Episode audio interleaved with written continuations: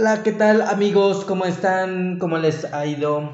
Aquí con la noticia de que pues ya nos habíamos tardado bastante en subir nuestro episodio, ya llevamos rato de que lo habíamos grabado, pero por situaciones este adversas, no sé cómo decirlo, pues no hemos podido subir el nuevo episodio, pero pues ahora sí ya lo voy a subir. Y también este, pues recalcarles que este es un episodio muy importante. Este lo grabamos en el mes de mayo o abril, ya no recuerdo. Eh, hacíamos eh, especial énfasis en las cuestiones de el riego de, aguas negras. Ajá. Sí, el riego de plantas con aguas negras. Es muy importante este, que ustedes lo sepan, por eso es que aunque ya estamos fuera de lo vamos a subir para que también lo tomen en consideración para las próximas eh, temporadas donde no llueve.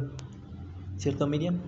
Bueno, pues este episodio que vamos a, a, subir después de un tiempo, los, eh, esperamos que realmente sea de su agrado. A nosotros nos encantó la información que nos brindó José Antonio Huertos. Eh, o sea, de verdad, es, es información muy buena. Nos resolvió muchísimas dudas y bueno, sabemos que, que les va a encantar y bueno, yo creo que es momento de dejar correr el episodio tan esperado. y bueno, que sea de su agrado. The Farmers es un podcast de opinión acerca del mundo agrícola, donde abordaremos temas y experiencias de la vida en el campo, así como tecnología e investigación. Esto con la intención de difundir la importancia de la agricultura en nuestro día a día.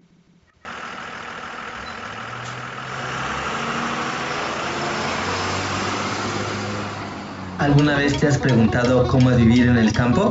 ¿La gente siempre está sucia? ¿El campo es muy rudo? ¿Cómo se da un fruto o verdura? ¿La vida es solo cuidar vacas, borregos y gallinas? ¿Es trabajo de todo el día? ¿Y este tipo de preguntas? Bueno, pues quédate con nosotros que te vamos a explicar la vida real de un campesino y lo sabrás con The Farmers, una vida en el campo.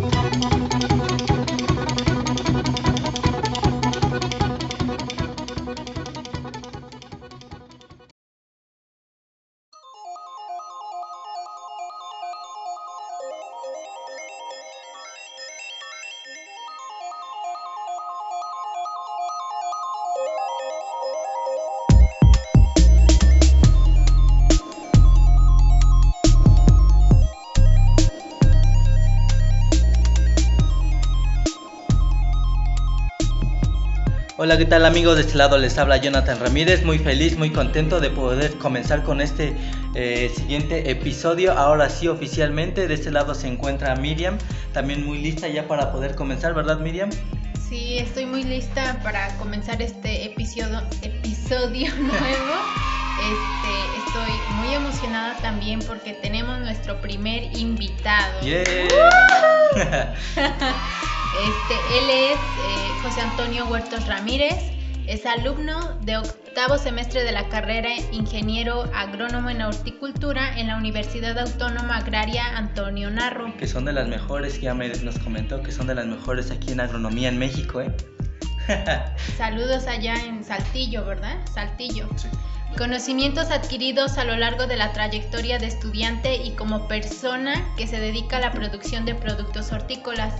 Cuenta con conocimientos en hortalizas, frutales, ornamentales, mediciones y especias. Conoce el manejo de la producción de cultivos en suelos y sin suelo. Manejo de cultivos como lo son jitomate, tomate verde, frijol ejotero, pepino y muchas más hortalizas. Conocimiento sobre la producción de cultivos en maceta y también conocimiento sobre el manejo de nutrición de cultivos.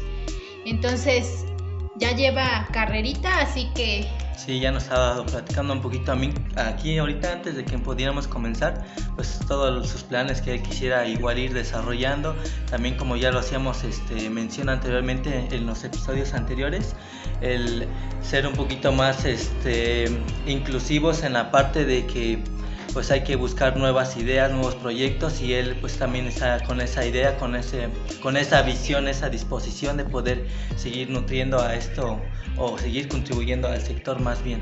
Así que, ¿qué tal si le damos este... La bienvenida y que se presente con ustedes para que lo conozcan un poquito más. Hola, ¿qué tal? Muchas gracias por la invitación. Este, como ya lo mencionaron, mi nombre es José Antonio. Eh, soy actualmente estudiante aún de la carrera de Ingeniero Agrónomo en Horticultura de la Universidad Autónoma Agraria Antonio Narro. Espero y pueda servirles de algo y compartir mi opinión, mis experiencias, lo que pienso acerca de la agronomía en México y sobre todo espero igual eh, darles algún aprendizaje hacia ustedes para que conozcas, conozcan un poco más de lo que se viene llevando a cabo en la agronomía y sobre todo en la producción de hortalizas en estos tiempos que son muy importantes, que son las secas. Sí, como ya lo mencionábamos en el pre-episodio anteriormente, pues ahorita, eh, dado la situación, muchos de, de las malas este, prácticas que se da aquí en México es que mucha gente recurre al riego con aguas negras, el cual pues es un problema yo creo que bastante grave. ¿Por qué? Porque este puede tenernos este, ciertas complicaciones en nuestra salud en la que pues, te pudiera dar, no sé, cólera, algunos, este, no sé, que nos pudieras explicar algunas enfermedades que nos pudieran eh, surgir a partir de esta, de, tomar a lo mejor estos tipos de productos con este tipo de, riegos. Bueno, eh, principalmente regar con aguas negras, ya sea frutas, verduras, hortalizas, eh, es un tema muy delicado de hablar debido a que muchas instituciones eh, o escuelas están a favor de esto. En algún sentido, según ellos, para mejorar la producción, ayudar en la, en la producción de hortalizas en, lugar, en lugares o zonas áridas y todo eso. Pero en la zona donde nos encontramos ahorita mm, tiene un aspecto muy negativo. Como ya comentó aquí, eh, puede pasar muchas enfermedades, como lo comentaron. Las más importantes y las que más podemos encontrar en esta zona son cólera, diarreas agudas, tifoidea, hepatitis eh, y otros tipos de síndromes, eh, sarpullidos, enfermedades gastrointestinales, ya conlleva todo eso, cisticercosis, que esta es una enfermedad muy importante, como ya lo mencionaron, que muchos adjuntan la, esta enfermedad o este virus, bacteria, lo que se le considere, a principalmente el consumo de carne. Pero realmente ahorita ya se está, recientes estudios están mencionando que ya no, ya no es indispensablemente esto sino que ahora ya el consumo de frutas y verduras regadas con este tipo de agua ya tiene ese tipo de cisticercosis. Okay. Ah. Bueno, entiendo que, que dices que anteriormente esta enfermedad la ocasionaba el consumo de carne, pero ahora también lo está ocasionando las frutas y verduras. Sí, así es, regadas con este tipo de aguas. Sí, y nosotros lo vemos aquí como algo muy normal. ¿Por qué? Porque mucha gente busca producir o aumentar su producción o en este tiempo de, que es el periodo de secas, pues mucha gente pues ya deja de sembrar. Pero hay gente que pues obviamente les llama, digamos, hasta cierto punto la ambición. ¿Por qué? Porque pues cómo van a poder producir si no tienen el suficiente eh, recurso en, esta, en la cuestión de la parte del agua.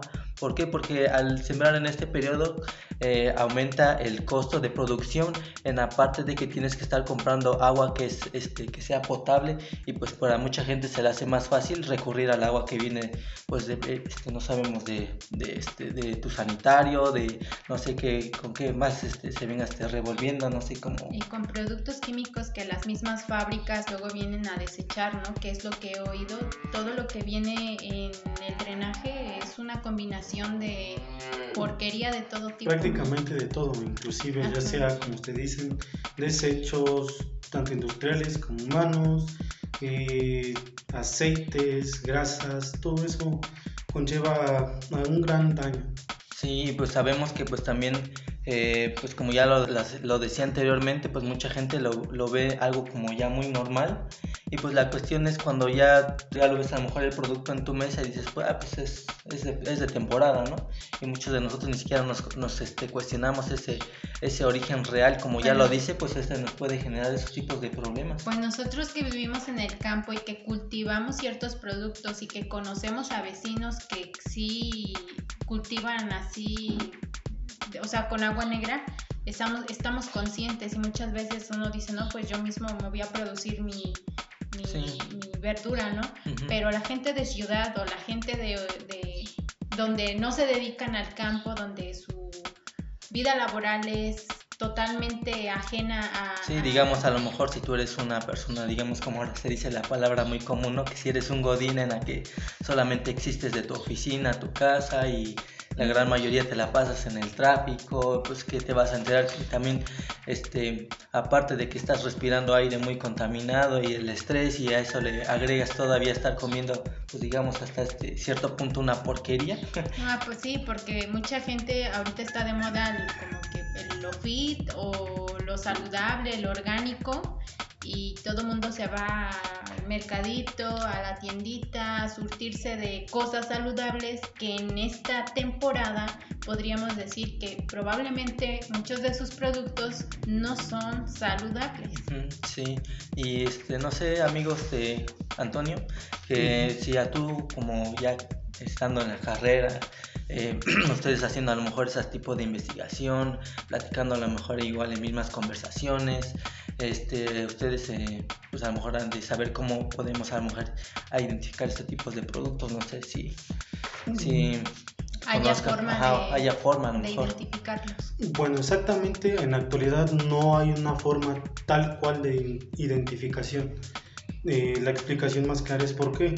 Porque la planta absorbe y transforma todo, todos los nutrientes que necesita para su desarrollo pudiera decirse que el tamaño, pero hay ocasiones en que el tamaño no, no afecta nada. A lo mejor este, la aplicación de eh, nutrientes por parte, ya sea de manera orgánica o inorgánica, hacia la planta generó ese aumento de tamaño. esto quiere decir que no es una fuente viable eh, la observación de este tipo de cosas.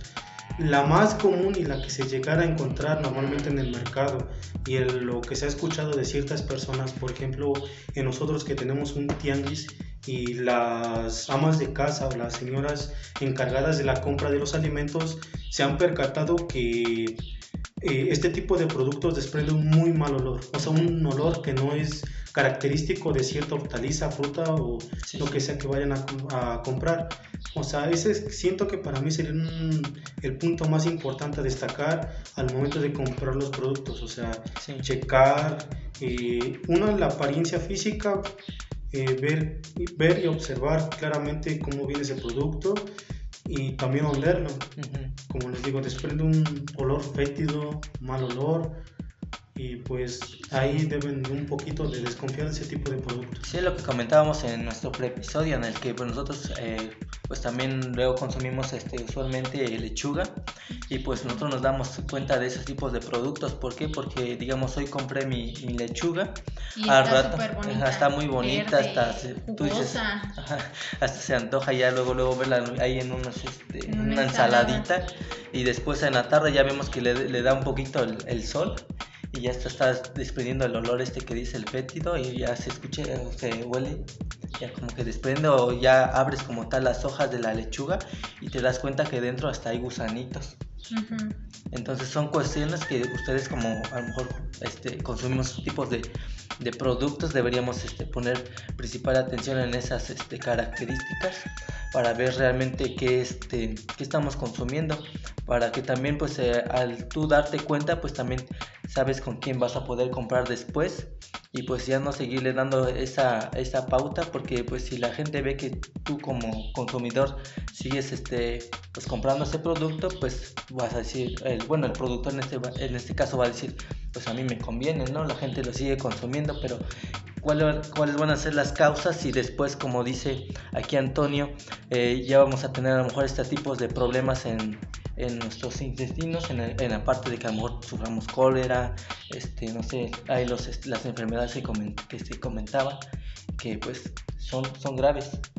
Pues creo que lo más importante no es tanto presentar las enfermedades, sino lo, a lo que te va a conllevar, que en muchos lugares, por ejemplo de África, es inclusive la muerte, o sea, es algo muy serio que realmente debemos de tener mucho cuidado, pero mucho, porque pues, es la vida la que se está jugando y tanto la persona que los produce como la que los consume.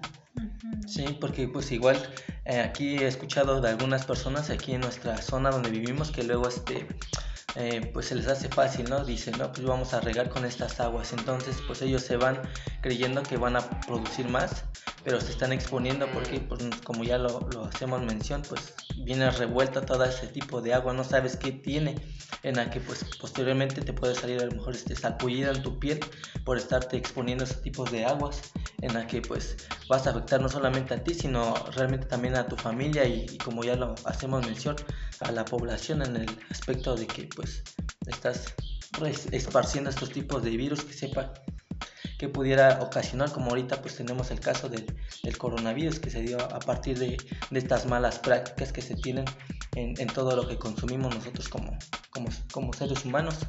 Por ejemplo, uno de los casos más sonados de aquí eh, fue causado igual por las aguas negras, que es la propagación de hongos de los pies. O sea, fue una enfermedad cutánea muy reciente y algo, algo sonada, o sea, por lo mismo de la utilización de ese tipo de aguas negras. O sea, debemos de tener en cuenta los peligros que conlleva esto para la persona que realmente decide implementar este tipo de, sí, de disciplina, que al final en algunos lugares lo consideran así, pero debería cambiar o al menos checar bien exactamente los parámetros adecuados para mejorar tu salud y la de los demás. Sí, y pues este, Miriam, ¿quieres agregar algo más? No, pues quería así hacer el comentario de que no tiene mucho que fuimos al tianguis, al mercado con mi mamá y compramos unas jícamas. Y la verdad es que nadie se las comió porque mmm, olían como, ¿a qué olían? No sé, como, como a, como a mo. O sea, tenían un olor así, pero estaban súper bonitas, así como que físicamente, visualmente bien. Y al probarlas también tenían ese mismo sabor como a, como a mo, no sé cómo decirlo. No sé si a lo pues, mejor este, fue pues sí regada tenía... con aguas negras o, o, a lo mejor se pasaron de químicos, pesticidas, yo qué sé. Pues al igual puede ser eso, o sea, tanto de aguas negras como de químicos. Lo que pasa es que algunos químicos, ya de acuerdo a la clasificación que son eh, sistémicos de contacto, va a depender eso de la, del tiempo que va a estar sobre los productos. Al igual eso es muy importante y quizás en algún tema posterior a este podemos tratarlo con más profundidad, uh -huh. pero al igual pudo, pudo pasar eso, algún, eh, por ejemplo, algún veneno, que es lo más común, o lo que queda más tiempo en los alimentos, pudo haber estado uh -huh. y estuvo correcto al mismo tiempo de encontrar ese sabor no natural de los productos y tirarlo para igual ese mismo evitar problemas estomacales uh -huh. o incluso una intoxicación que sin querer te la acabaste metiendo. Pues de hecho me dio diarrea. Me dio diarrea. Ahí tenemos las consecuencias. y ya está, de decir, mi mamá según decía que no, con tal de que mi papá no la regañara, como de que, este, ¿para qué tiran la fruta? Y mi mamá decía, no, que todavía está buena. Y yo, ma, ¿cómo crees si no sabe bien? Y mis hermanas igual. O sea, le encontraron luego, luego el sabor. Y yo, yo creo que en esta parte, pues también ya con la experiencia que tienes, pues sabes, o te das a, o sea, ustedes se dan a, a saber o, o, saben que pues muchas de las partes en las que si tú riegas o, o fumillas con ciertos productos también puede haber consecuencias. Eh, a lo mejor también podría desarrollar otros tipos de, de, de problemas, a lo mejor hasta como cáncer, no sé. Bueno, lo, normalmente ahorita el tema que se está tratando mucho en la actualidad es el uso de glifosato, Ajá. que es un producto totalmente cancerígeno. Pero creo que he escuchado un poquito sobre eso. Creo que aquí en México se ve muy normalizado ese uso de ese, de ese químico. Me parece en el, en el maíz, creo que he escuchado. Bueno, no solamente en el maíz. normalmente no quisiera desmeritar o a la industria tequilera, que el tequila es uno de los peores, o el maguey, donde se sintetiza para la elaboración de tequilas, utilizan mucho glifosato. ¿Y eh, ese para qué sirve ese principal? Este, normalmente lo que se le utiliza es, o la mayor cantidad que se utiliza de este tipo de productos es para la, eliminación de malas hierbas. Ok. o sea, como un herbicida. Herbicida. Pero claro, hay otras funciones. Eh, por ejemplo, algunos lo utilizan como bioestimulante, algunos como insecticida, diferentes cosas. Pero la función principal o la que más lo utilizan en México es como insecticida. Ok bueno, estaría a lo mejor después este, hablar otro tema. ese tema para poder a lo mejor extenderlo un poquito más para que igual mucha gente de la que nos escucha, la poquita mucho que nos va a ir escuchando poco a poco, pues también estén atentos. Eh, pues aquí me comentaba igual el compañero que a lo mejor buscáramos a lo mejor extender este eh, la distribución de, de, este podcast y pues dado que la importancia, la, yo creo que sí, yo creo que sí lo buscaré ir ampliando y lo de esta parte pues sí me cuesta un poquito a mí porque yo soy el que pues se ve un poquito la, en la cuestión del diseño, en la producción, en la edición, en la que pues sí este me cuesta un poquito, pero ahí estaré echándole un poquito más de ganas. Y aquí siguiendo obviamente aquí con, con las preguntas y respuestas y con esta charla, este, otra pregunta. Además de, que nos daña a nosotros eh, la salud, también, este, por ejemplo, suponemos que también al suelo o al medio ambiente impacta el uso de, estas aguas, ¿no? Sí, claro. Bueno, eh, lo principal en el suelo es que este ocasiona problemas en cuestiones de retención de metales pesados. O sea, son, por ejemplo, lo que es el el arsénico, cobalto, plomo, que son elementos minerales o elementos metálicos que no puede sintetizar la planta o al mismo tiempo los absorbe y deja de absorber otros nutrientes por consumir este tipo de productos, este tipo de nutrientes, perdón, y a lo cual a la larga es tóxico. O sea, muchas personas en la actualidad se están quejando o productores de que ya llevan un constante eh, el uso de aguas negras en ciertos cultivos y al siguiente año vuelven a aplicarlo, al siguiente año nuevamente y se dan cuenta que sus plantas ya no crecen, se secan, el igual es por lo mismo. Al mismo tiempo eh, puede haber una intoxicación, como ya lo mencionamos, lo que contienen las aguas negras que son eh, desechos fecales de animales y humanos, en este caso, eh, uno de los elementos más importantes que podemos encontrar en este tipo de, sí, de las heces es el nitrógeno. En este caso, lo que más podemos encontrar, el nitrógeno lo podemos encontrar de dos formas, que es nitrato y amonio. La forma más fácil de asimilar a las plantas es el nitrato. De ahí viene ese sentido, por eso igual como ustedes comentaban de los productos que ustedes los veían de un mayor tamaño, de una mejor forma, de colores más vistosos, de forma más llamativas, es por lo mismo, la cantidad de nitrógeno, de nitrato, es la que le da ese aspecto a los productos. Pero al mismo tiempo, al exceso de nitrato en el suelo, eh, aumenta el contenido de sales y eso deteriora la producción completamente para la siguiente cosecha o el siguiente ciclo de producción. Ok, ahí tendríamos que ver a lo mejor cuestiones como que le dicen que también, pues como los humanos, ¿no? Que estamos, tenemos que tener cierto pH, ¿no? Algo así, semejante a eso, no sé, igual si nos pudieras este, explicar un poquito. Sí, sí, es correcto. Bueno, normalmente cada cultivo, cada planta necesita ciertos parámetros o rangos de pH.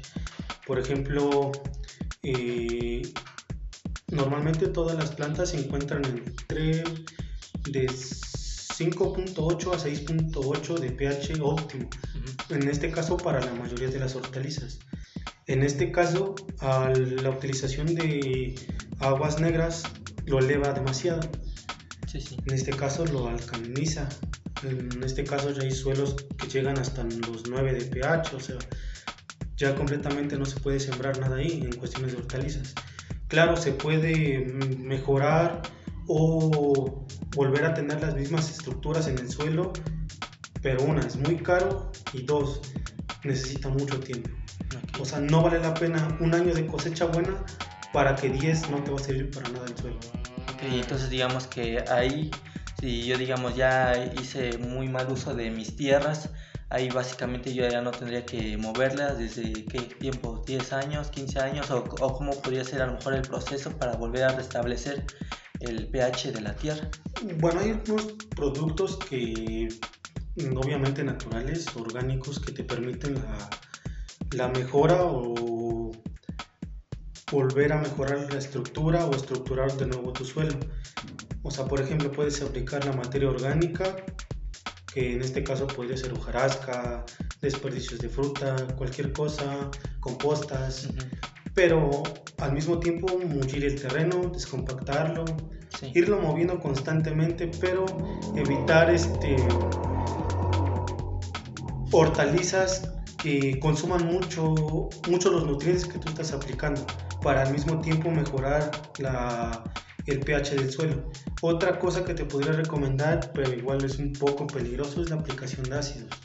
La aplicación de ácidos bajo un sistema de fertirriego. pues obviamente ya serían cuestiones a lo mejor en la que como ustedes como especialistas pues estarían dándole a lo mejor el acompañamiento en la parte a lo mejor de agricultores, ¿no? Porque los agricultores son principalmente los que pues trabajan la tierra y pues ustedes como especialistas les dan ese acompañamiento, no sé, técnico para que pues ellos también debieran de seguirlo de pie es como un instructivo. Bueno, sí, seguir el, el, instructivo como tal de la A a la Z, en la que pues tienen que ir siguiendo como tal el instructivo en el que no se deben de perder porque pues si no, como dices, ¿no? Pudiera haber una afectación. Pues más que una, una, sí, una afectación tanto el cultivo como el suelo como uno mismo. Por ejemplo, algunos ácidos son muy corrosivos, o sea, en contacto con la piel la deshacen. Al mismo tiempo son tóxicos y se inhalan, o sea, hay que tener mucho cuidado con la utilización de ácidos. Como tú lo mencionaste, sí, necesitamos de una persona capacitada y que tenga ciertas o que ya tenga los parámetros necesarios que va a necesitar ese tipo de suelos, porque por lo mismo, o sea, al mismo tiempo tú ya aplicaste los ácidos, pero ya te pasaste. ¿Qué es lo que va a pasar? Bajas el nivel de pH del suelo y al mismo tiempo va a ser inservible tu suelo otra vez. O sea, hay que tener cuidado en ese sentido. Lo mejor, un poco más económico es la utilización de materia orgánica, compostas, pero como te digo, o sea, Sí, no lleguemos, no lleguemos mejor no nos llevemos a la parte de los ácidos, mejor nos vamos con la parte de la materia, ¿no? Todos consumimos este frutitas, eh, podemos ir aguardando ahí, por decir, en mi casa, eh, bueno, en mi caso, en mi casa, este, pues toda la basura que cae, pues todo eso lo vamos a dejar, obviamente vamos haciendo la debida separación para que pues todo lo que es orgánico pues vaya otra vez a la tierra para que otra vez esta como dices pues pueda ser este fértil fertilizante, ¿ah? fertilizante como dice Miriam y pues todo lo que no tenga que ver que sea pues orgánico pues se vaya a lo mejor en otro proceso para que pues a lo mejor vuelva a tener otro tipo de vida darle eh, la vida cíclica. Y no es por ser chismosa, pero me llama la atención saber si conoces a alguien que utilice la técnica de de riegos con aguas negras. Digo, no nos vas a decir su nombre, pero supongo que sí conoces. Sí, claro, bueno, aquí hay cantidad de personas, o muchísimas personas que se dedican a esto, o la implementación de aguas negras, por lo mismo, o sea, quieren generar mayores ingresos, quieren producir bajo esta temporada de secas, o sea, de poca lluvia, pero pues al final de cuentas no van a ganar lo suficiente para remediar su suelo no va a bastar, al final de cuentas no. No, y digamos que también habría un problema, ¿no? En el caso de que hay mucha gente que hasta renta a lo mejor sus terrenos para que pues obviamente pues el, suelo va a ser obviamente agrícola, pero por si si yo me entero, ¿no? Digamos, yo soy el productor, hoy siembro jitomates, ¿no? Como tú dices, lo sigo sembrando cinco años de puro jitomate y la tierra se vuelve completamente pues este pues ya no es servible como tal. Y pues al rato yo digo, pues ya no, ya no voy a sembrar, entonces pues el dueño va a decir, pues se lo voy a rentar a otro, ¿no? Y en el dado caso de que esta persona llegue y lo rente y pues se dé cuenta que ya no, pues la tierra ya no es servible, entonces ahí es donde también la persona puede verse, ver ese, ese, esa consecuencia que tuvo, ¿no? O al mismo tiempo, aparte del suelo, o sea, el deterioro nutricional del suelo, viene también lo que son las plagas y enfermedades que, que podría acarrear todo eso hacia los cultivos. por ejemplo, siembras tomate, eh, al siguiente año siembras tomate, al siguiente año siembras alguna otra solanácea, eh, no sé, cualquier otro tipo. Eh, algunas plagas hospederas de ese, de ese cultivo se van a volver a integrar, pero hacia tu otro cultivo que estableciste anteriormente. Esto quiere decir que va a ser un ciclo y al final de cuentas va a ser muy difícil poder controlarlas. Mm. Digamos que empieza a salir cierta maleza, entonces estaría... ¿Con qué tipo de plagas? Lo de la maleza sería un poquito lo de menos.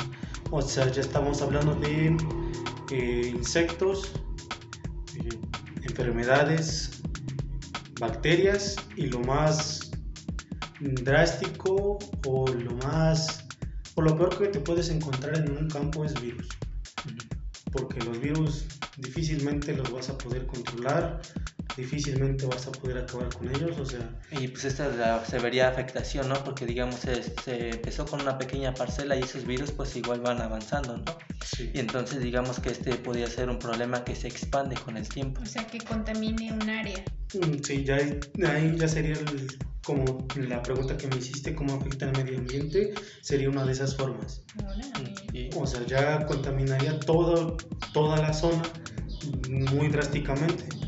Y digamos que también ahí, podría ser un problema, ¿no? Digamos como ahorita la pandemia en la que ya no se podría controlar, y se volviera un problema ya muchísimo mayor, ¿no? En la que pues a lo mejor puede generar otros tipos de, de virus, a lo mejor que hasta nos pudiera afectar a nosotros, ¿no? Sí, claro, o sea, no, no hay que esperar hasta que ciertas cosas muten para darse cuenta de que sí puede hacer efecto como ya no estamos viviendo. Sí, pues en este caso pues es la intención también de este, de este podcast, de que pues mucha gente se, se dé a tarea como tal, pues de poner atención en lo que está consumiendo, en poner atención en lo que está pasando en su entorno, en ver si realmente el vecino pues ya tiró un árbol, pues qué, qué está afectando al tirar ese árbol.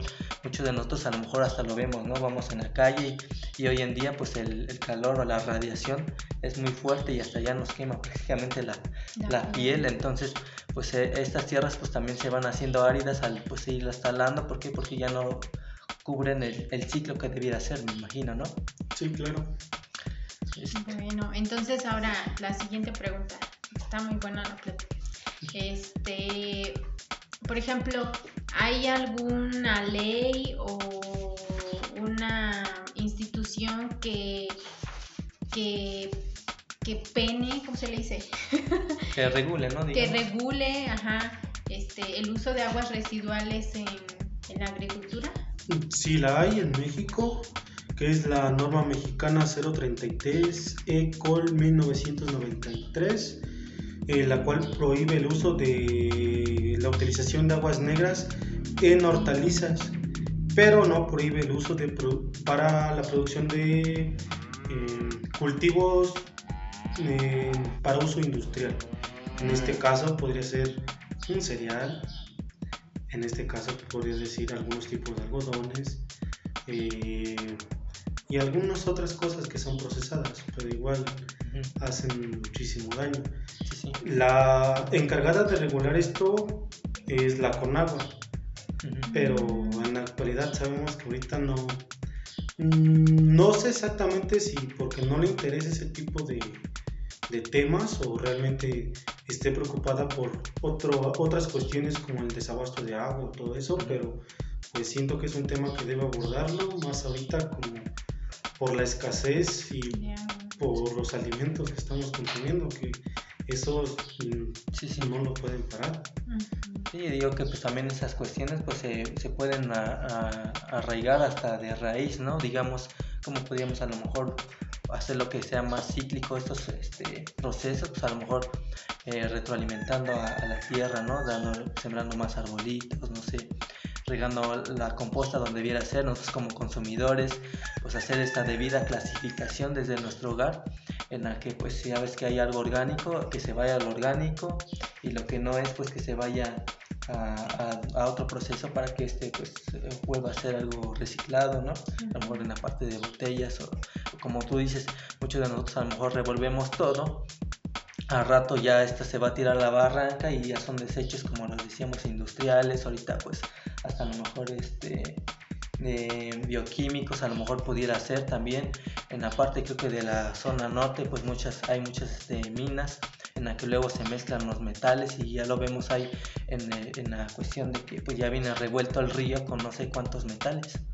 Sí claro. Pues mucho de eso a lo mejor se pudiera ir este, controlando si nosotros viviéramos tuviéramos esa conciencia Hoy también sabemos que hay mucha parte de la negligencia, ¿no? En el que tú sabes que está pasando, pero no haces nada. Yo digo que también eso cuenta mucho de nuestra participación, de nosotros como ciudadanos, el tener este cierto cierta conciencia en el que nosotros sepamos hacer lo que es realmente correcto, no lo que sea más fácil, porque pues lo que pueda ser más fácil no puede hacer que sea lo, lo correcto. Bueno, en el caso de la reforestación yo te recomendaría no plantar cualquier árbol, no plantar cualquier planta. Sí, sí, claro. Te lo aclaro en el sentido de que hace poco pasó, no recuerdo si en el estado de Morelos o Puebla, una plaga por lo mismo. Sí, sí. O sea, hay que plantar eh, árboles, eh, flores ornamentales acorde a la zona. Hay para que buscar plantas nativas, ¿no? sí, le dicen, para que igual no, no vayamos a, causar como lo que tú dices, porque actualmente también yo he visto que, bueno, no sé si también te hayas dado cuenta, que por sí creo que la, el ocote o la ocota también ha estado teniendo cierta plaga en el que creo que ya está hay un gusanito que se las come, no sé a qué se deba eso. Bueno, actualmente lo están investigando en la Universidad Autónoma de Chapingo, me parece, que están en el en el parque que está en dirección hacia el Paso de Cortés, que ahorita están eh, checando, me parece, ese tipo de plaga, porque sí, yo estaba consumiendo varias hectáreas de ese tipo. Sí, Pero exactamente, que la última vez que investigué fue, que, creo que sí, la Universidad de Chapín, es la que se está encargando de esa zona, checar toda esa plaga y para ver qué se puede hacer o Sí, también puede haber cierto desequilibrio, ¿no? Porque hay ciertas, a lo mejor, este, insectos o no sé, que también buscan esto como refugio, a lo mejor este tipos de árboles, ¿no? Pudiera ser como en la cuestión de que, como dices, no puedes plantar cualquier árbol porque puede generar otro tipo de plagas y el, decir de que, ah, pues este, este arbolito se ve bonito y me lo llevo para allá, ¿no? Entonces el, el, el, tipo de tierra a lo mejor va a generar ciertos, este, no sé, ciclos, procedimientos, ciertos, este, generación de bacterias, no sé, hay dado que pues obviamente la Tierra es un ser vivo también, en la que busca obviamente adaptarse, entonces en el proceso pues busca generar otro tipo de, de no sé, químico, no sé, en la que busca adaptarse, ¿no? Y en el, en el proceso puede generar ese tipo de plagas, como tú lo dices, ¿no? Sí, claro. Bueno, vamos a continuar. Ya me dio tristeza porque me quería traer un árbol de Colombia. Ah, es cierto. este, no, pero ay, eso sí da miedo. ¿Qué tipo de estrategia utilizarías para cambiar esta técnica, o sea, del uso de aguas negras? O sea, tú como estudiante y próximamente este ingeniero, este ah, que también buscas ya, obviamente nos estaba diciendo que ya buscaría la, maestría, en lo cual nosotros también se lo aplaudimos. Bravo, ojalá esté investigador. Sí, ojalá este, tengamos más este, eh, mexicanos como Antonio, en la que mucha gente busque eh, darle solución a las problemáticas que hoy tenemos. Sabemos que como México pues no somos muy participativos en esa parte en la que nosotros es como que nos cerramos en el aspecto de decir yo soy yo, yo soy yo y no buscamos a lo mejor buscar nuevas soluciones y qué bueno que tú seas uno de ellos que sí busca estos tipos de soluciones. Pero ya regresando a la pregunta, pues no sé. ¿Qué, ¿qué estrategia implementarías para a lo mejor reducir, no para acabar, pero a lo mejor para, o no sé si, si estas aguas negras puedan ser tratadas, y, o sea, costoso, no sé. Pues hay varios sistemas y indispensablemente o para hacer más grande la zona que nos encontramos, la persona encargada de ese tipo o ese instrumento para eh, purificación de agua lo realizó una persona de aquí de nuestra comunidad cercana que es Chima. O sea, eh, hizo esa invención de la separación, él lo hizo sobre desechos humanos o sea, todos los heces, todo eso, jabón, todo eso, o sea, lo metió en una especie de pipa. Tiene el nombre el, el El, trabajo. Sí, ah, pero exactamente no lo recuerdo, pero, o sea, ahí separa lo que son las heces y separa lo que es el agua.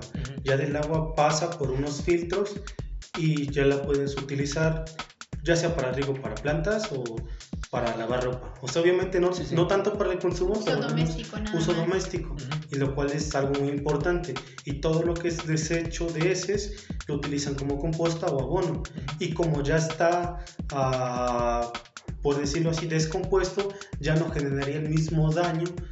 El mismo impacto negativo, ¿no? impacto en el ambiente. Y algunas otras personas ya lo están llevando más allá, que es con todo eso, la acumulación de gases ya están produciendo gas que es con lo del metano.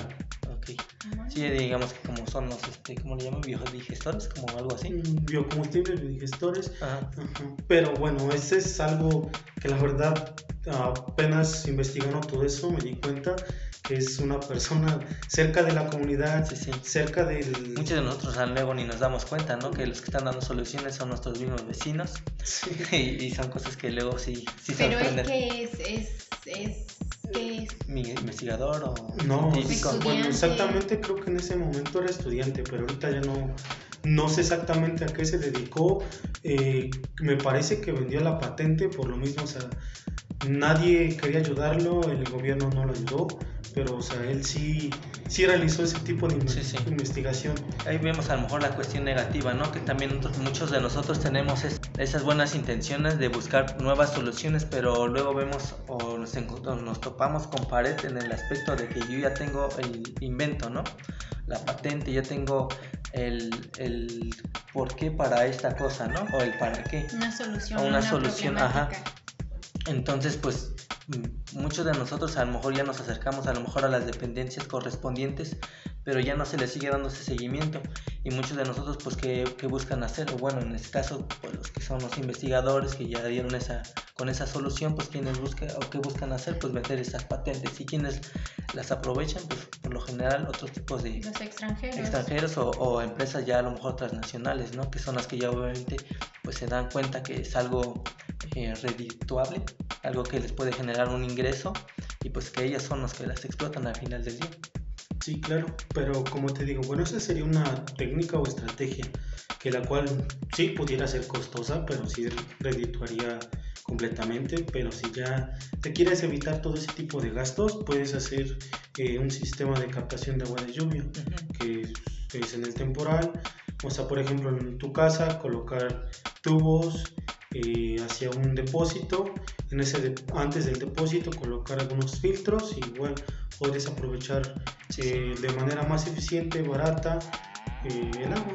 Sí, ahora está utilizando las mismas botellas, ¿no? De los que tenemos de compras tu refresquito, lo vas aguardando, ¿no? Y después a lo mejor estás en unos tubitos. Yo por ese ahí he visto más o menos que unas invenciones así como que mucho ingenio, en las que estás en láminas, no sé si los has visto, que las enciman, por si tienes la, no sé, la botella, ¿no?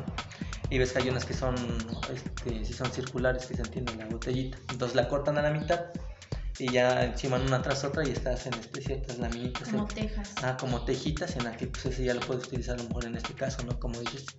O mucha de la gente aquí que vive en el campo pues también todavía tienen este techos con láminas y en el que pues obviamente ya buscando economizar pues ya pueden hacer ese tipo de, de proyectos que tú dices, ¿no? El de captación de, de agua en este caso son aguas pluviales, ¿no? Sí. Además de que aquí en la temporada de lluvia hay lluvias muy poderosas, muy potentes, donde es mucho desperdicio de agua y, y que sí puede reutilizarse. Sí, sí puede aprovecharse porque pues actualmente no... Antes sí se estaban aprovechando. O sea, en cada terreno eh, hacían diferentes canales y ya sobre eso hacían un pozo que igual era agua de temporal. Pero pues ya actualmente ya no... Muy pocos, ¿no? Ya son contados exactamente. Y por lo mismo, o sea, ya ha sido tanta la contaminación de ciertos lugares que todo esa agua que se estaba almacenando ya cierto tiempo ya está igual contaminado. ¿no? y también ya puede ser que se estanca, ¿no? Y también ya puede generar otros tipos de, de plagas, como te dicen, ¿no? De que puede generar, en este caso, a lo mejor hasta como de Morelos, ¿no? Que tenemos cerca pudiera generar a lo mejor el dengue, ¿no? En el caso de que no podemos tener tanto esa agua estancada porque pues puede generar este tipo de, de plagas. Bueno, las plagas más importantes o más mencionadas de, eh, con el uso de aguas negras, o no solamente eso, pero es lo más común, que como tú mencionaste son los mosquitos, eh, ratas, cucarachas y algunas otras, otras plagas no tan sobresalientes, pero igual están ahí. Que como en cualquier momento ya pueden darse el boom, ¿no? También porque pues, se está dando muchísimas las malas prácticas en el que pues, digamos, estamos a tiempo, ¿no?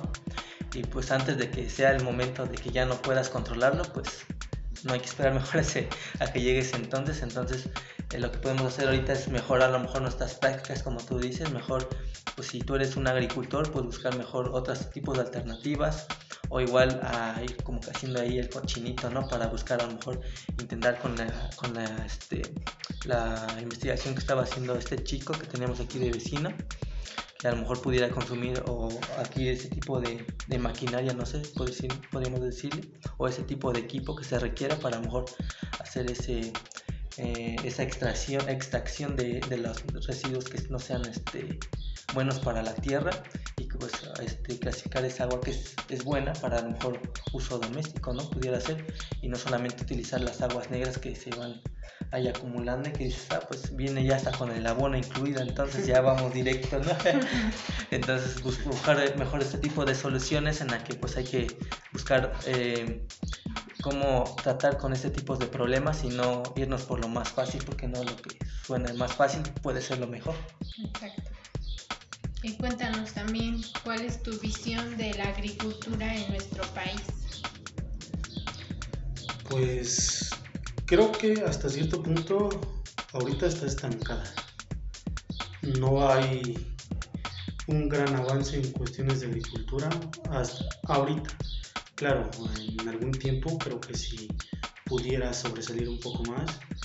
Eh, lo más sonado ahorita o lo más... Mm, sí, lo más sobresaliente que se está manejando es la agricultura protegida, que igual sobre eso están realizando un sistema de captación de agua de lluvia con lo mismo, con la instalación de los invernaderos, todo eso aprovechan toda esa agua que se capta de las lluvias y todo va a un depósito y ese mismo depósito ah, lo utilizan para regar adentro. O sea, es un ciclo ahí mismo. Que eso siento que es lo más actual, lo más moderno. Digamos que podríamos ser como un tipo lago o algo así, o un tipo almacenamiento como con, no sé, tanques enormes. Mm, sí, un tanque enorme, normalmente una poza, cisterna, como lo conozcan de donde son, pero sí sería un sistema así. Otros puntos que serían ya los cultivos sin suelo, que, que la verdad a mí me fascina, que es ya producción ya sea en maceta, en hidroponía que para mí sería es una maravilla. Claro, sí utilizan en ocasiones más agua, pero por lo mismo, o sea, son... Pues se puede reciclar esa agua, ¿no? Son procesos eh, recirculatorios, o sea, se vuelven a utilizar. Digamos como a lo mejor se usa este composta, ¿no? Digamos, o digamos este, ciertas cáscaras, ¿no? De los árboles o abono natural. Entonces al regarlo, pues obviamente como que se filtra, se rápido. filtra rápido y esa agua pudiera ser otra vez regada en la misma planta, ¿no? Sí, claro, bajo un, un tratamiento adecuado y igual y pudiera volver a servir. Algunas personas le meten algunos tubos abajo de la maceta o abajo del contenedor, como tú dices, captan esa agua y la vuelven a reutilizar, obviamente bajo unos tratamientos, pero igual. O sea, lo que se trata es aprovechar la mayor cantidad de agua posible, disminuir este, los gastos. Sí, sí. Y sobre todo cuidar el ambiente, que ahorita es lo más importante. Y ahorita, bueno, igual haciendo mención, ahorita, bueno, a lo mejor me desvío un poquito, pero también ahí influyen mucho a lo mejor también los usos de químicos que son, ya le llaman orgánicos. Mm, es que exactamente el término orgánico no está muy bien fundamentado actualmente. O sea, por ejemplo, cada país tiene diferente definición. O sea, en el caso de productos orgánicos. Por ejemplo, en México definitivamente, o sea, nada más te dicen no la utilización de pesticidas. Ese es un producto orgánico en México. Por ejemplo, en la USDA de Estados Unidos, eh, sí es un poco más específico, pero igual, o sea, no, no te lo fundamentan correctamente, o sea, como que le falta eh, su definición más clara. Darle una estructura, ¿no? Digamos, darle unos pies, una cabeza y eso, ¿no? Sí, por ejemplo, ahí te dicen que es... A la no utilización de pesticidas y no la utilización de hormonas. Que lo cual, o sea, sí te entiendo, son productos sintéticos y todo productos naturales, pero o sea, ahí nada más dice hormonas. Sí, sí. Una planta produce hormonas solo. O sea, ahí es donde está como que todavía necesita mejorar eso, o sea, porque como te menciono, hormonas produce la planta.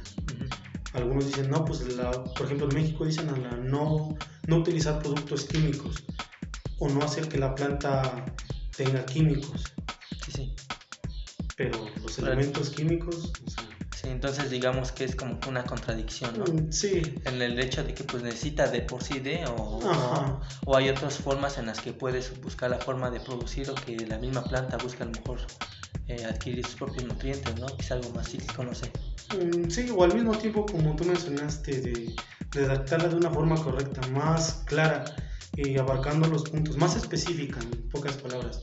Por ejemplo, como tal vez de las hormonas, decir, no, pues hormonas que no se sinteticen de manera artificial, que no, que no contengan esto o este tipo. Digamos que a lo mejor ahí pudiera aplicar a lo mejor un nuevo tipo de normatividad, a lo mejor internacional, ¿no? Para que digamos, este es el estándar y esto es lo que se podría aplicar en todo, ¿no? Digamos, en la parte de, bueno, igual yo soy ingeniero industrial, este, podríamos hablar a lo mejor como una tipo ISO, en el caso de que hablamos de, no sé, la 9000, o en ese caso se busca obviamente este, estandarizar en el que dices, ¿Estás dentro o estás fuera? ¿No? Sí, claro. Entonces, ¿eso podría ser?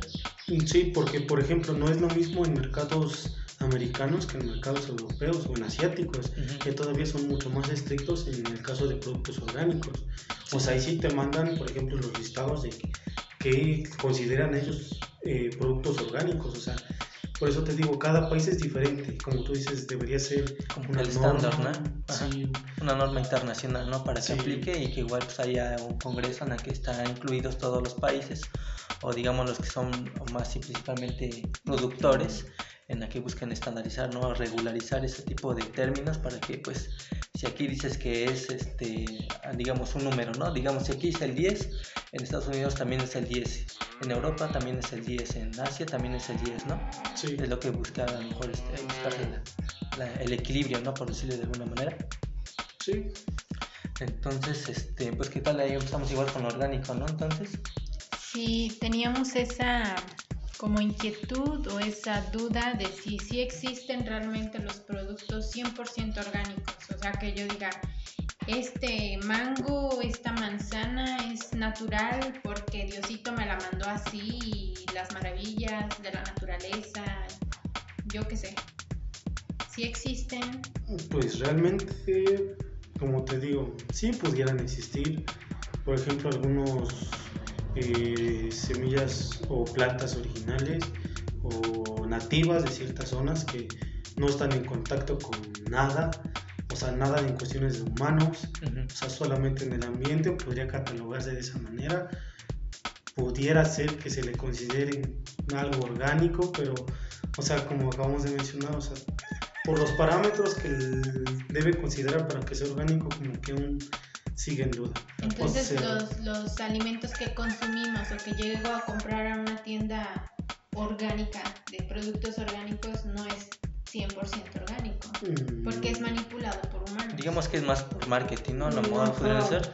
Por ejemplo, como te digo, algunos países tienen sus etiquetados aparte, o sea, igual México debería de tenerlo, ¿no? Igual no no lo tiene o no lo tiene muy bien establecido. Por ejemplo, cuando llegaron los nuevos sellos actuales de los productos comestibles, yo dije, no, qué maravilla, o sea, está excelente.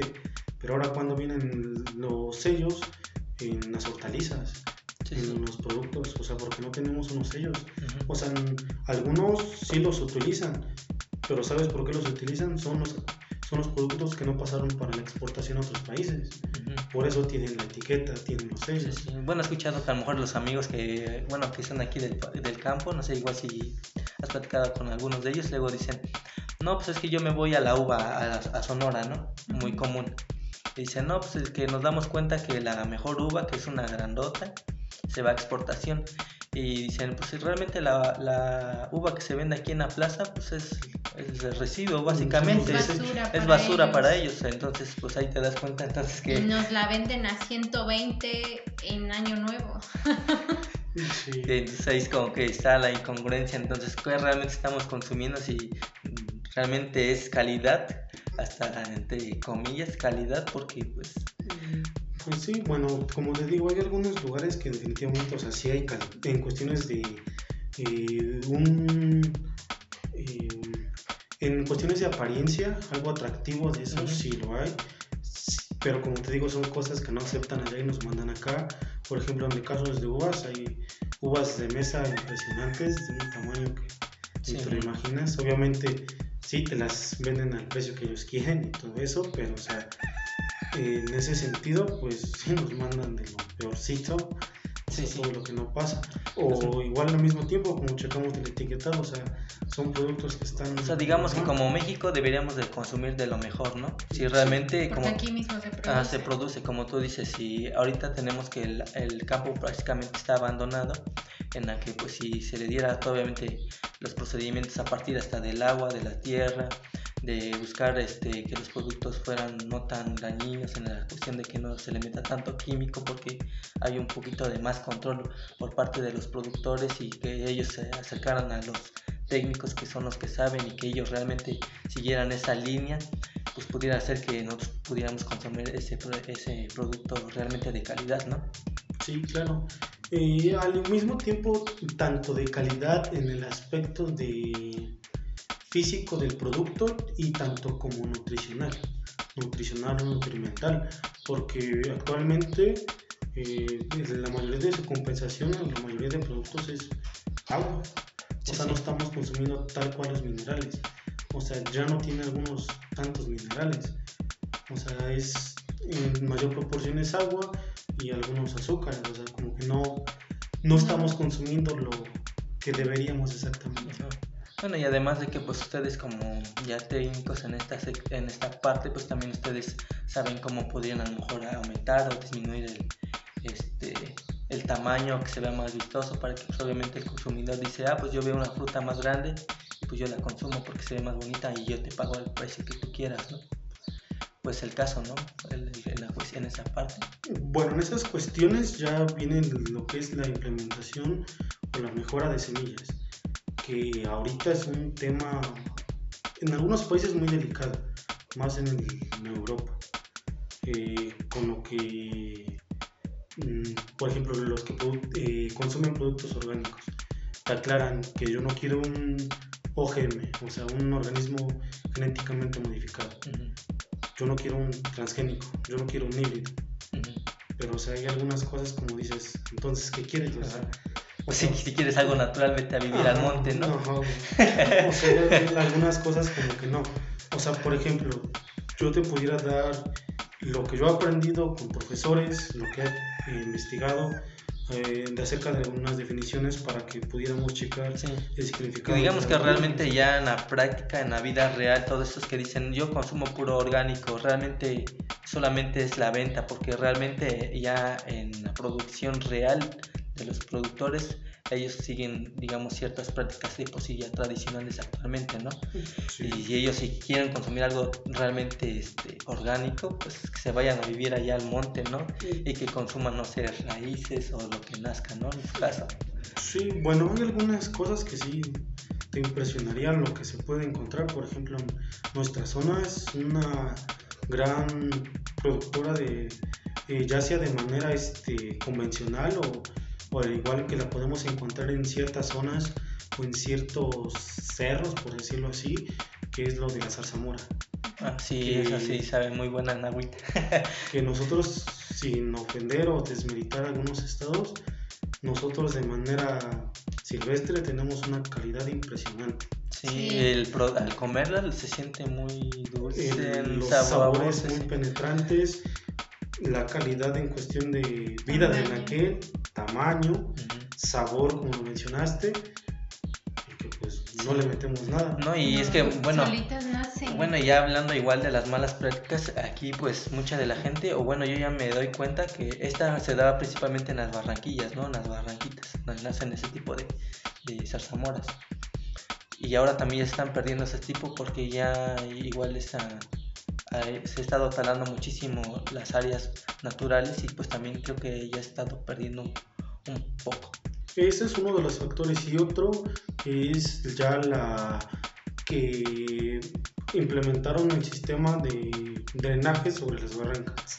O sea, ya todas las plantas, algunas, o sea, ya se están extinguiendo. No creo que igual nosotros lo estamos viendo solamente por la parte negativa, sino que realmente es un impacto que ya se ve ahora sí visible. Digamos, hace, no sé, 10 años, 15 años, cuando nosotros éramos niños, pues no era tan permisible. De hecho, pues, no sé, igual platicando y con nuestros papás decían, no, pues es que vamos al campo. ¿Por qué? Porque voy a cortar tal hierbita. Ah, pero ¿para qué? Dices, no, pues para la buena digestión, ¿no? O que tiene muy buen sabor, digamos, los honguitos. Ahora, pues a lo mejor se da la producción, no sé, de la seta que le dicen, ¿no? Y anteriormente, pues era natural, eran lo que nosotros conocemos como orejas, que son a partir de, este, árbol, este, ¿cómo se llama? Mm, cazaguate. del cazaguate, en el que pues estaban si comparas el sabor de estas orejas que son de cazaguate con aceta, pues te das cuenta que realmente pues ahí se ve la diferencia. sí, sí, claro. Bueno, igual otra vivencia, igual que te comparto, igual con relacionado a la zarza, igual de más joven, sí podíamos visitar ciertos lugares o barranquillas que normalmente se daba la zarza en escurrimientos. Mm, sí. Por la altitud y todo eso, o sea, se aprovechaban de manera más eficiente el agua, en este caso pues era algo impresionante, o sea. Hasta habían positas de agua, ¿no? Nativas y ahora pues dado que se ha estado canalizando todos estos desechos, pues ahora estas positas ya están contaminadas, entonces o ibas a, hasta, hasta tomar agua o esa agua se utilizaba para consumo humano y que pues ahora ya no puedes, ya no estás tan confiado de consumir ese tipo de agua porque no sabes si realmente no ya pasó el río y ya la contaminó no sé con cuántas cosas. Entonces pues sí, la parte de las zarzamoras sí yo también me acuerdo y este igual pues ahí tenía todavía el acercamiento con algunas plantitas y para cortarlas y sí el sabor, el producto, en calidad, en todas las cuestiones sí estoy de acuerdo contigo en que sí, serán muy buenas, o son muy buenas todavía las poquitas que hay. Miriam, ¿ibas a preguntar algo más? no, ya, ya te quedaste triste. no, pues me impresionaron ya muchas cosas. Sí, ya te das como que esa parte de, de, de asentar, ¿no? Y caer en una realidad en la que pues muchas cosas están cambiando pues pareciera ser que pues dado la tecnología que tenemos hoy en día, el conocimiento, eh, pues dado que somos un país muy productor o que tenemos gran variedad de productos, pues realmente debiéramos consumir una muy buena calidad y que realmente en vez de ser así es todo lo contrario y en vez de estar a lo mejor en los rankings de lo que pudiera ser lo mejor, estamos, estamos al revés es completamente Opuesto. Opuesto. Sí, entonces, pues yo creo que igual nosotros ya vamos como que cerrando este el podcast. No sé si quieres agarrar, agregar algo más a este Antonio. Eh, igual dar tu propia opinión sobre que la gente se investigue un poquito más o se instruya un poquito en, estas cuestiones de, de, lo que es la agronomía para que también ellos se enteren qué es lo que deben realmente consumir o prestar atención en realmente saber si es calidad lo que consumen, si ellos debieran tomar esas medidas en la cuestión de que a lo mejor clasifiquen de mejor manera sus residuos, en el, en el aspecto también de mejorar a lo mejor nuestra eh, alimentación, si nosotros también podemos, ah, ¿de qué manera aportar en breve? Eh, bueno, yo lo que recomendaría, igual como tú mencionaste, es la clasificación de basura de productos ya sea orgánicos, inorgánicos, realizar compostas en casa, que igual podría generar eh, una distracción muy grande. Por ejemplo, muchas amas de casa en la actualidad lo utilizan para macetas en el hogar, algo vistoso para ellos. Eh, otro punto igual importante a destacar es que igual tengan eh, conciencia y tengan sobre todo importancia de lo que están consumiendo. Tengan cuidado, no nada más es por comprar por comprar. Eh, observen los pequeños detalles de los productos que compran, por ejemplo, algunos parámetros, textura, color, olor. Ya si lo compraste, pues sabor y ya si notas algo raro, decirle qué onda. Porque en la actualidad sí estamos consumiendo cosas muy nocivas para nuestra salud, como te mencionaba, no, ya sea en el aspecto de eh, la utilización de aguas negras como la utilización de químicos, que a muchos productores no les importa realmente el consumidor, solamente les importa la producción y el dinero para ellos. Y pues tener en cuenta eso más que nada. y al mismo tiempo no desconfíen de eh, los asesores al igual nosotros tratamos de dar y decirles lo que es mejor, tanto para ustedes que nos están dando eh, la oportunidad de servirles, como para las demás personas que van a consumir nuestros productos, porque al mismo tiempo está nuestra reputación de por medio. O sea, ¿qué, qué tipo de productos queremos que llegue al consumidor final? ¿Qué calidad? Eh, si es bueno, si va a ser nocivo para su salud o no. O sea, eso siento que es, jugaría un papel muy importante en el caso. Yo creo que a lo mejor si ahorita en esto se, en la plática ahorita de los tipos este, de preguntas que te hacíamos, a lo mejor pudiéramos a lo mejor eh, indagar un poquito más, extender un poquito más la, la investigación pudiera ser, ¿no? Para que también mucha gente pues eh, empiece a, entender un poquito más en la cuestión de que sabemos que como mexicanos no nos gusta muchísimo la parte de, de la lectura.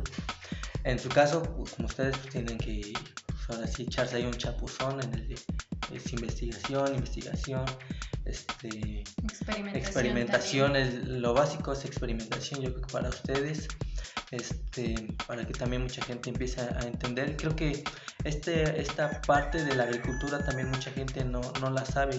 Sí sabemos o hay mucho un poquito más de difusión por la parte a lo mejor de tecnología, ¿no? Pero yo creo que, sí, creo que en este sector, como lo que es la agricultura, como que le falta más ese esa difusión, ese, ese conocimiento por, por parte de cualquier persona. No sé si tú estés de acuerdo. Pues sí, claro, más que nada como ahorita eh, no nos encontramos en una zona a la cual nos lleguen buenos distribuidores, buenas ideas, eh, por ejemplo algunos sistemas de producción más adecuados a la zona, porque por ejemplo algunas eh, empresas llegan y te quieren vender una o tal cosa, pero o sea, seamos realistas, no te va a servir para la zona en la que nos encontramos. Eh, México es mega diverso en climas, en todo, y pues nunca va a ser igual de una zona a otra. Ahí también tenemos que tener conciencia de eso, eh, buscar lo más adecuado para nosotros como eh, productores y, al mismo tiempo aprovechar lo máximo que se pueda todos los eh, pequeños o grandes recursos con los que contemos en nuestras zonas. entonces ahí se queda igual para que la gente que nos escucha, les un poquito mucho, pues igual vayan compartiendo este podcast. Aquí ya tuvimos al, compañero que ya casi es un egresado de, de, ingeniero para, bueno, ingeniero agrónomo, y pues que él tiene la disposición de seguir aprendiendo, de compartir sus conocimientos, y pues eh, que igual ustedes los que nos escuchan compartan este podcast, este, dispersanlo, coméntanlo, igual platíquenlo entre ustedes, entre su familia. Eh, si tienen, ustedes tienen alguna duda, pregunta, pues también que nos hagan llegar. Nosotros también buscaremos obviamente las personas que, que tengan el conocimiento. En este caso, pues él fue nuestro primer invitado. Este, esperamos que también posteriormente nos pueda seguir acompañando si tenemos ahí otras dudas en las que también nos puedas apoyar. Espero así sea. Sí, claro. este, ¿Qué tal? Ya lo estoy comprometiendo y él no quiere, ¿verdad? está bien que lo comprometas porque está en vivo. Sí, ¿verdad?